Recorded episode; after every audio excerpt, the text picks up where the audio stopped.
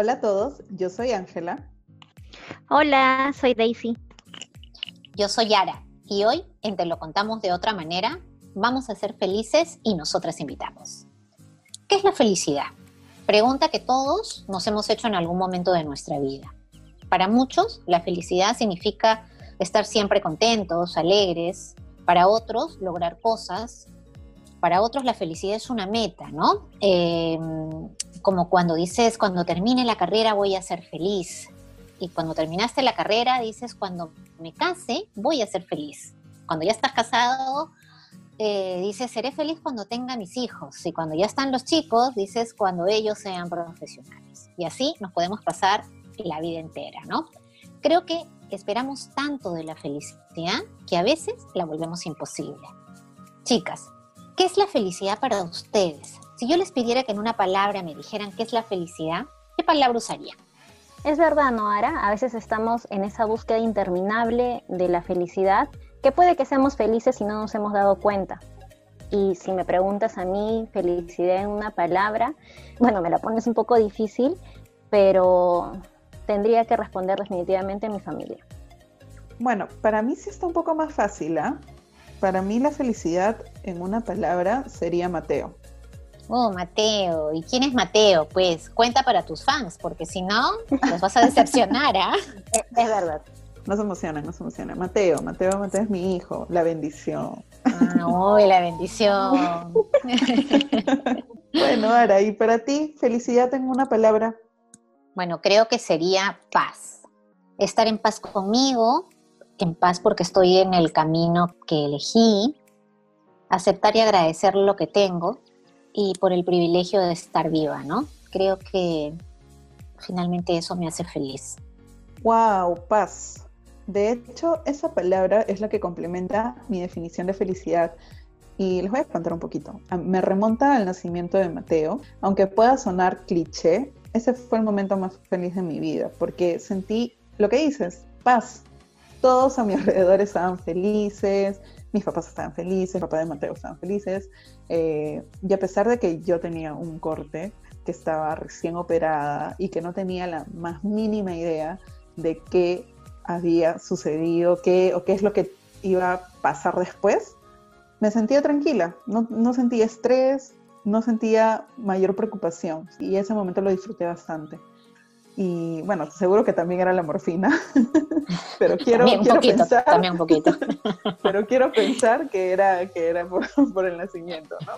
Y, bueno, ya con el día a día, afrontando una maternidad bastante difícil, eh, he tenido momentos bastante felices y muy divertidos. Y esa es la otra palabra que quiero que digamos que complementa ya mi definición, mi propia definición de felicidad, porque los días son difíciles, afrontar berrinches diarios, eh, opiniones sobre crianza de otras personas y todo, mm, al final del día tengo alguna ocurrencia de mi hijo, el mismo conectarnos, divertirnos, hacen que, mi, que, que me divierta tanto que diga, oye, esto, esto es felicidad para mí, o sea, divertirme con, con este enano que se ha robado mi vida, ¿no? Entonces, esa, es mi definición de, felicidad en esas tres palabras.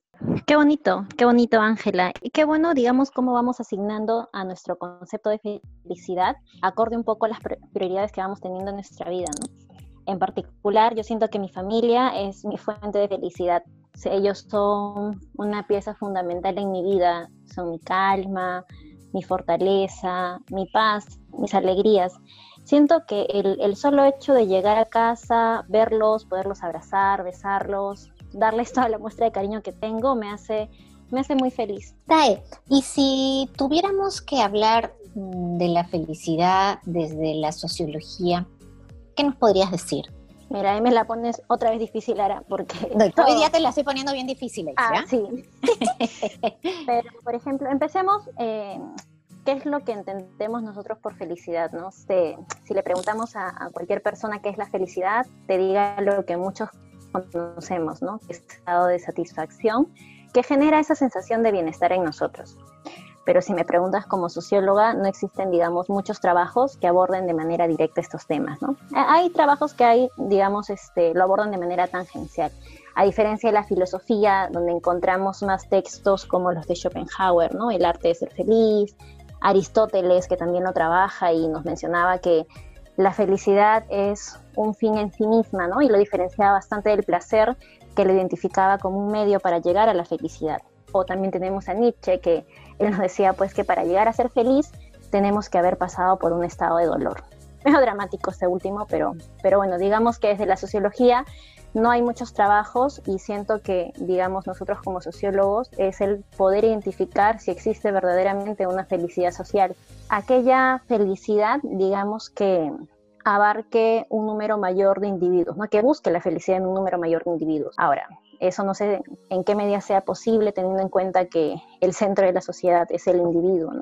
Posiblemente sí, eh, me imagino ahora en este contexto en el que estamos, donde, digamos, estamos viendo todo el tema de la pandemia, eh, si sale, digamos, una pura mañana del COVID, posiblemente genere ¿no? esa sensación de felicidad colectiva en varias personas o en varias sociedades, en varios países. ¿no? Entonces, creo que por ahí en el caso de los sociólogos está el reto, ¿no? Poder identificar si verdaderamente existe una felicidad social y la forma en la que tendríamos que abordarlo nosotros. Wow, Day, qué interesante. De hecho, ahora cuando menciona felicidad colectiva, me remonta a cuando Perú fue al Mundial, ¿no? Yo no soy fanática del fútbol y sé que ahora tampoco. e igual estábamos súper felices porque Perú está, ha, ha ido al Mundial. Nos contagiamos. Sí, pues, ¿no? Era contagioso, Ángela, cuando íbamos a, a ver el fútbol en el trabajo con los chicos y, ver esa alegría y esa emoción que tenían, creo que finalmente terminaba también siendo así como que, que pegajosa su felicidad, ¿no? Contagiosa, sí. sí. de hecho que sí. Entonces, bueno, por ahí podemos ver que, que podría existir una suerte de felicidad colectiva. A mí me gustaría hablar de la felicidad desde el individuo, desde cómo es en cada uno. Yo considero que la felicidad como ya lo vengo diciendo, va a ser distinta en cada uno de nosotros. Es decir, cada uno le va a aportar su mirada y las características, ¿no? Me imagino que muchos de nosotros vamos a coincidir en que la relacionamos con la emoción, con la alegría, tal vez con una risa o con lo que llamamos momentos divertidos, ¿no? También otros con la ausencia de estrés.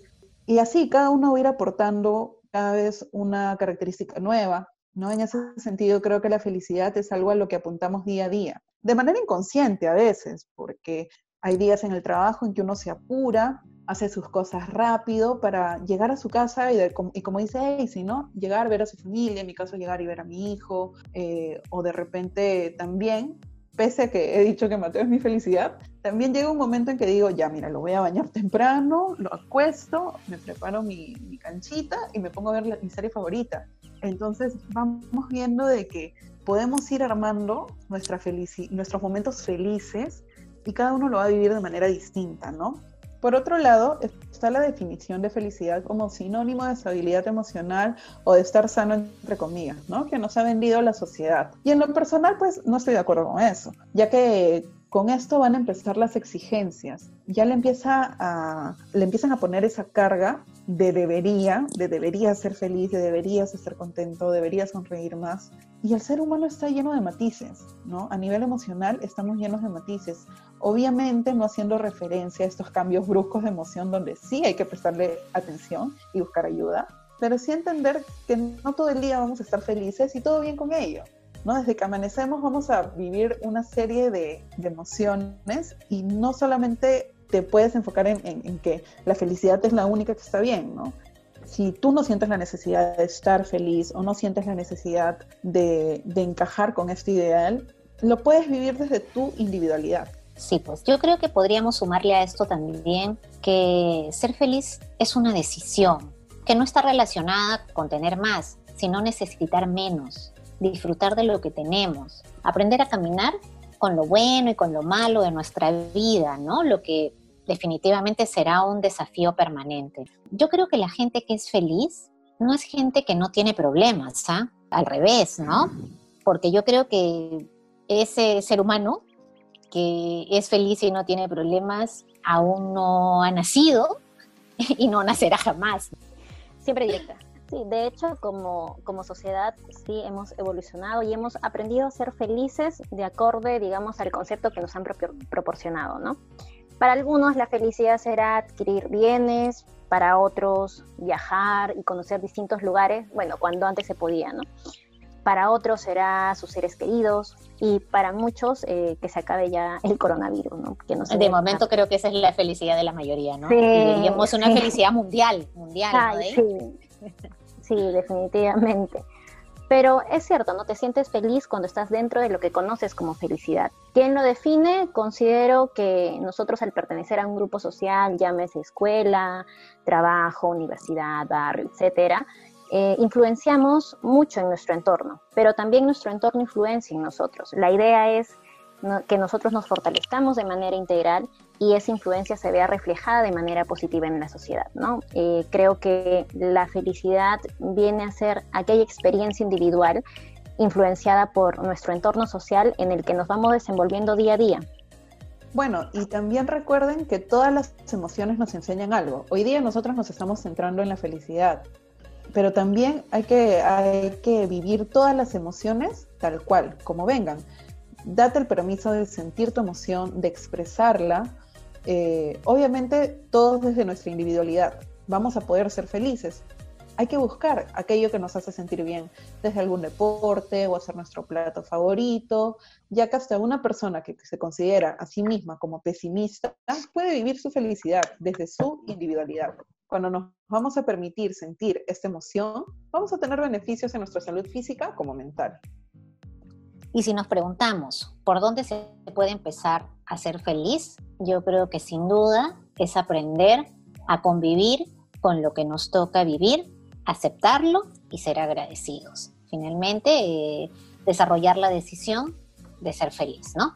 Chicas, ¿algunas recomendaciones? Aquí se vienen los, los tips. bueno. Sí, sí, eh, algunos, algunos tips. Algunos, algunos. Bueno, el primero sería reconocer que no todo el tiempo vas a sentirte feliz y eso está bien, ¿no? Eh, pero bueno, vamos a, qué puedes hacer. Yo creo que tener hábitos sanos y ordenados van a mejorar la forma en cómo tú empiezas el día, ¿no? Cosas tan simples como tender tu cama o prepararte un desayuno bonito y saludable te van a hacer empezar de otra forma el día, ¿no? Eh, también está por otro lado el preocuparse en exceso por problemas que no vamos a poder resolver en el aquí y el ahora. Entonces, yo tengo que evaluar y priorizar qué cosas están a mi alcance manejar y aquellas que no, ponerlas a un costado, ¿no? Enfocarme en lo que sí puedo hacerme cargo hoy. Y bueno, dentro de tus actividades incluye alguna que consista en conectarte contigo, ¿no? Si estás en el trabajo o estás en el home office, por ahí una pausa activa de unos 10 minutitos donde puedas meditar o de repente, nada, simplemente no hacer nada para conectarte contigo en ese momento. Y siempre, esto es algo que yo repito mucho, un día a la vez, ¿no? Ponte metas pequeñas para tener logros al final del día, ¿no? Eh, direccionados obviamente a un propósito mayor que quieras lograr. Pero siempre, siempre un día a la vez. Qué interesante, Ángela, lo de un día a la vez, ¿no? Ahorita mismo estoy tomando nota y para tomarlo en cuenta porque definitivamente es algo que nos puede ayudar bastante. Pero estamos en esa búsqueda interminable de la felicidad. Pero ¿qué les parece si identificamos aquello que no nos hace felices? Tal vez así la búsqueda se acorte y sea de gran ayuda para nosotros. Busquemos impactar de manera positiva en nuestro entorno, así podremos fortalecer la sociedad de una manera integral. Identifica qué tipo de felicidad consumes, tal vez eso también influencia un poco. Aprendamos a ser felices respetando nuestro medio social, nuestro medio natural en donde vivimos. Cualquiera sea nuestra definición de felicidad, recordemos que tiene que ver con el compromiso incondicional que tenemos con nuestra propia vida. Encontrar lo bueno dentro de lo malo, esto nos va a permitir casi con seguridad sentirnos más felices, incluso en los momentos difíciles. Bueno, esto ha sido todo por hoy. Espero que sigan siendo felices y háganos felices a nosotros también, siguiéndonos en Instagram y Facebook como arroba psicoterapia y en Spotify como te lo contamos de otra manera. Bueno, nos vemos. Bye bye chicos.